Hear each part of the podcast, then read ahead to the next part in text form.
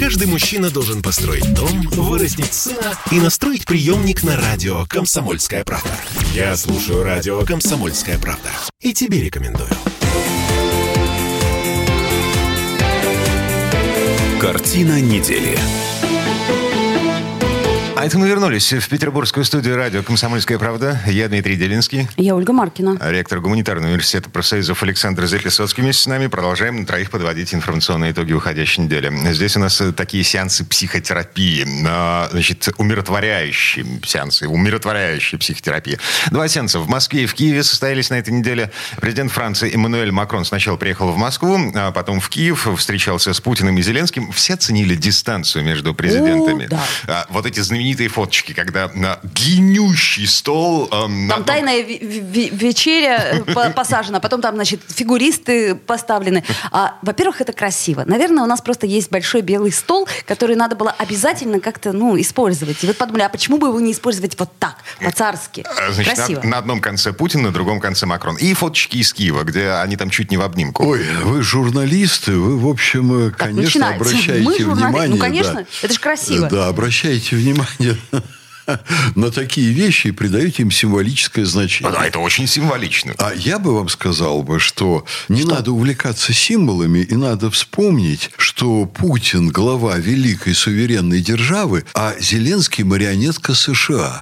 И когда Макрон туда едет, это некие вообще в Киев, это некие ритуальные танцы. Обсуждать-то надо не с Зеленским, а обсуждать надо с Байденом ситуацию. Америка реальная сторона конфликта. Байден, посадивший Зеленского, в данном случае, так сказать, содержащий. Не он посадил, но он его там держит, этого, эту марионетку американскую. Поэтому, значит, все они едут к Зеленскому для того, чтобы порадовать Соединенные Штаты и создать такое впечатление, что не Америка там все решает, а там Зеленский что-то решает. Ну, я бы сказал бы следующее. Давайте обратим внимание на то, что, во-первых, очередь мировых лидеров выстроилась на прием к Путину, кого он принимает. О, это выглядит как сеанс массового умиротворения. После Макрона к нам в Москву приехала эм, новая... Странная женщина, которую англичане, видимо, где-то в пивбаре нашли. Ну, вам же понравилось. О, Мне слушайте, понравилось. она- Мисс Трасс. а Она не кадровый дипломат, да, согласен. А Значит, кто она кадровая? Я же вам скажу еще раз. Глава Спокойно. британского министерства Еще раз вам скажу, дел. она кадровый посетитель пивбара, судя по тому, что она несла. Александр Министерство Сергеевич. по делам женщин, труда, чего-то вот такого. Оттуда А какое бы министерство она не возглавила, результаты будут одни и те же. Э, уже если перешли на госпожу Траста, я вам скажу следующее. Вот лет 10 назад э, я встречался с послом э, России в Лондоне Яковенко. Яковенко собирал э, английскую интеллектуальную элиту и организовал там мою встречу с выступлением, с дискуссиями. И мне тогда Яковенко говорит, что Александр Сергеевич, английская дипломатия самая сильная э, ну, в западном мире, потому что про Китай и Россию там, так сказать, другая история не Ну, так- так, сравнивать. так было столетиями, да. Ну, Да. И он мне говорит, вот что происходит? В Англии самые способные люди, цвет нации, идут в дипломаты. Такая традиция. А в Соединенных Штатах самые способные люди идут в бизнесмены. Логично. Поэтому в американской, так сказать, дипломатии очень часто э, перенимают идеи англичан, которые бегут впереди паровоза, там генерируют тренды и так далее, и так далее. Я это к тому, что сегодня Яковенко, как я понимаю, уехал из Лондона, полностью разочаровавшись вообще в возможности разговаривать с Британией. Страна упала в плане дипломатии, в плане поведения на международной арене настолько, что с ними иметь дело приличному человеку противно. Лавров по итогам переговоров э, вот с этой самой Ли Страсс заявил, э, по-моему, вот это по- почти буквальный цитат разговора немого с глухим. Ну, насчет немого я бы опустил. Вот. Он разговаривал с глухой женщиной, которая говорила по какой-то шпаргалке странные вещи. Я позволю себе процитировать. Значит, мы собираемся значит, принять меры, это в канун визита в Москву, расширить расширить перечень лиц, чтобы любая компания, представляющая интерес для Кремля и российского режима, могла попасть под санкции. У олигархов, значит, друзей Путина и российских компаний, которые служат опорой для российского государства, для российского государства служат опорой. У этих предпринимателей не получится спрятаться. Слушайте, все же знают, что Лондон – это убежище для, Для наших российских- олигархов. русских Стоп. денег. Да. Чего там все знают? Ну. Нет, не для русских денег. Там сидят русские, бывшие по национальности, сменившие национальность люди, обладатели Ну, британских сменившие паспортов. гражданство. А, Мне, национальность. мне хочется сказать национальность, Погодите, потому погодите, что как- от того, что Ну, они Абрамович русские, Кроме. Чичваркина, там еще есть, на минуточку, а кроме Чичваркина и Березовского, там еще Абрамович. Дерипаски, вот, вот это все. 250 тысяч русских в Экспатов, Лондоне да. было лет пять назад. 250 тысяч. Ну. Абрамович уже давно не живет в Лондоне. Выгнали, да. Э, Выгнали или противно было оставаться той ценой, которой предложили там остаться. Он мытьем и стоп, стоп, катанием, стоп. значит, Пытался через дружить. Израиль Вы, вернуться. вы дадите мне досказать Да. Ну, давайте, мою давайте, мысль? Вот да, куда-то сбиваете, понимаете, какого-то Абрамовича. Вот чего Абрамович? Я хочу обсудить госпожу Траст.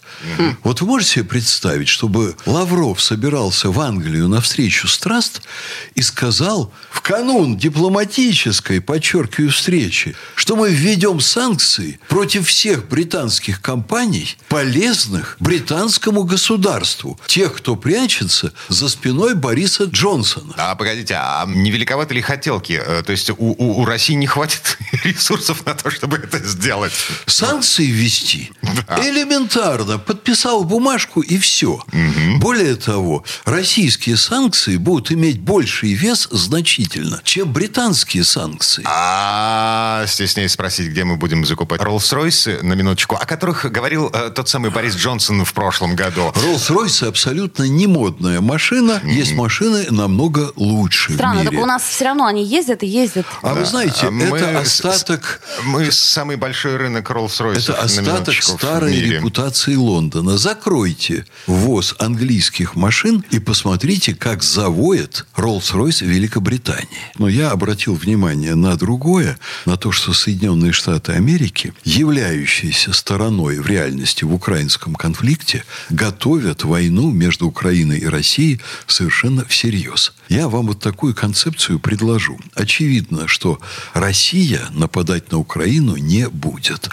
Но я вижу очень серьезные шансы того, что в ближайшее время Соединенные Штаты поручат Украине спровоцировать войнушку. Оружием Украину накачали. Это Ком- оборонительное оружие. это якобы оборонительное Так, так, оружие. так, ну и Вот дальше? сейчас, в общем, грань между оборонительным и наступательным оружием чрезвычайно условная. Оружием накачали. Второе. Если Зеленскому поручат нападать на Донбасс, он это сделает, не задумываясь. Одного, Ну, это-то понятно. Одного телефонного звонка хватает. Несколько дней назад американцы свезли в Мариуполь свыше 200 журналистов.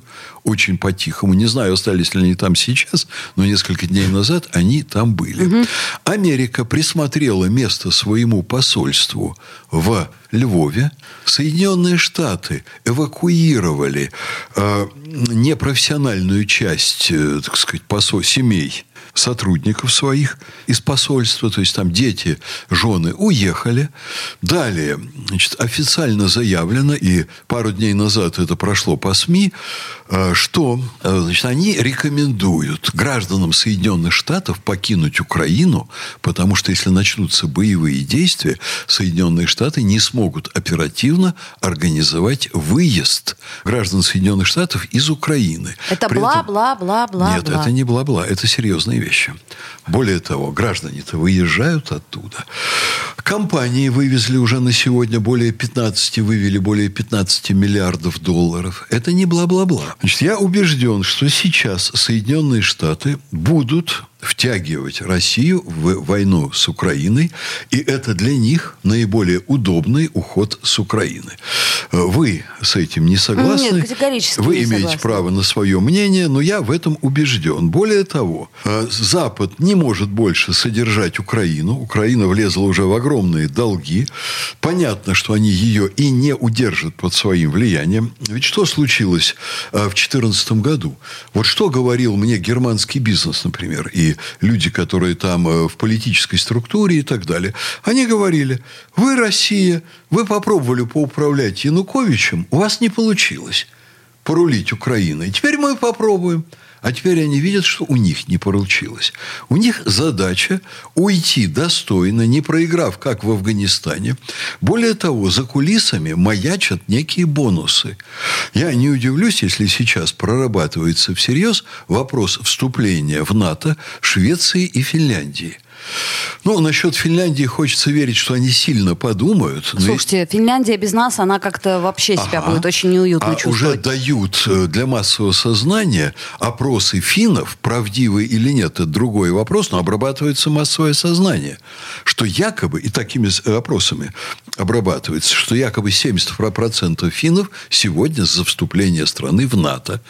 Вот если Америка удерет из Украины, но получит площадки для НАТО в Швеции и, менее вероятно, Финляндии, они будут счастливы просто. Это будет их огромный триумф и огромная победа. Так или иначе, а, значит, Европа а, настолько всерьез обеспокоена тем, что происходит у нее в подбрюшье, ну, вот, Западной Европы, я имею в виду, что у нас, ну, фактически массовый десант европейских чиновников вслед за Эммануэлем Макроном, значит, глава МИД Великобритании, Британии. И на следующей неделе мы еще ждем немецкого канцлера Олафа Шольца. Он, э, собственно, тоже прилетает в Москву. Но это, кстати, важная встреча будет, потому что мы не знаем, как будут складываться наши отношения с Германией. Если позволите, обобщенно я бы это характеризовал так.